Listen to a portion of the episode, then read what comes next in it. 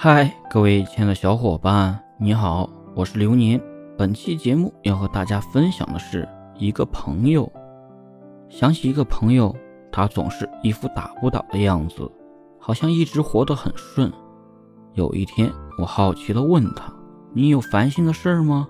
他笑着说：“你看到那些顺风顺水的人，他们只是没有当着你的面不传修网而已。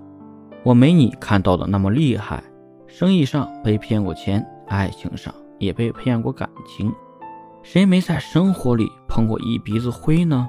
掉坑里，把脑子里的水放出来，你就浮上来了。这些年，我唯一骄傲的就是不逃避。虽然辛苦，但是只要人生滚烫，涮火锅、炖排骨、煲汤都行啊。你知道生活里最可悲的是什么吗？自己先泄气，自己可怜自己，自己觉得自己不行，然后你就真的完了。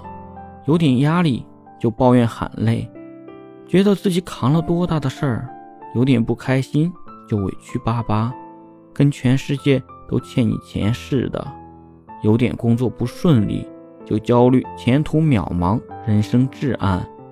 其实说白了，就是想吃啥啥不剩。想干啥啥不想出力，人一旦找到不努力的理由，那接下来简直太爽了。日子一旦散了，想聚起来那就难了。